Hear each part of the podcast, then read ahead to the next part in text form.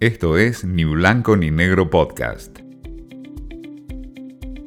Así estamos, por Néstor Clausero.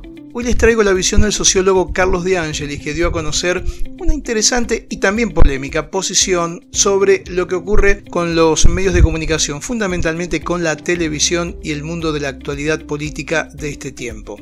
El título es El fin de la televisión.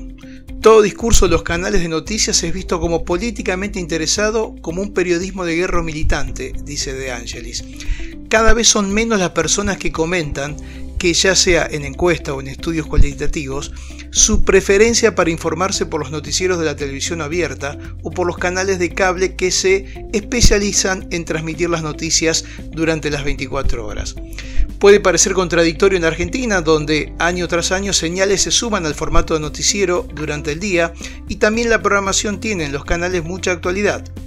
Durante los años del kirchnerismo, dice De Angelis, los medios de comunicación parecieron tener un renacer. El rating comenzó a mostrar que los programas políticos, los noticieros, los programas de paneles ganaban audiencia.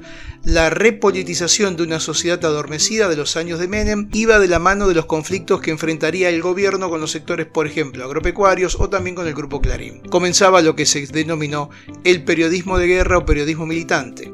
Según De Angelis, la mayoría de los medios comenzaron a establecer rígidas líneas editoriales que se debía extender, no sin conflicto, a todos sus periodistas. Hoy, varias cuestiones confluyen con el abandono de la televisión. Primero, la pérdida de credibilidad. Todo discurso de los canales de noticias hoy es visto como políticamente interesado. Esto se nota incluso con las encuestas o también con el rating que marcan la preferencia por las posiciones radicalizadas. Luego también está la fragmentación de los espacios. ¿Cómo enterarse? ¿En dónde enterarse de lo que pasa?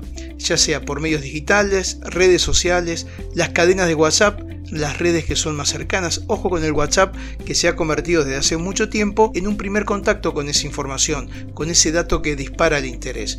A esto se le suman los medios tradicionales que también interactúan con el sistema digital, pero siempre disparado a través de una red social. Y en tercer lugar, el aburrimiento por la reiteración de las líneas editoriales de los canales, que también hace que la gente se corra de la televisión.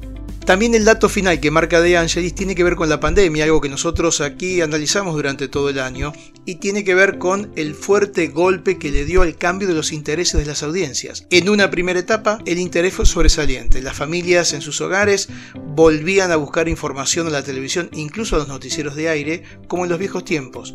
Y después, en una segunda instancia, esa sobreinformación, muchas veces contradictoria, la invasión de infectólogos que nadie conocía, llevaron a una selección de modos de acceso a las noticias para llegar a la actualidad en donde hoy se ve un agobio total. El adiós a la tele está en marcha. ¿Cambiará en un año electoral? Es la interesante y provocativa pregunta que hace De Angelis en este artículo que se dio a conocer con el título de El fin de la televisión y que les traía para compartir en esta jornada.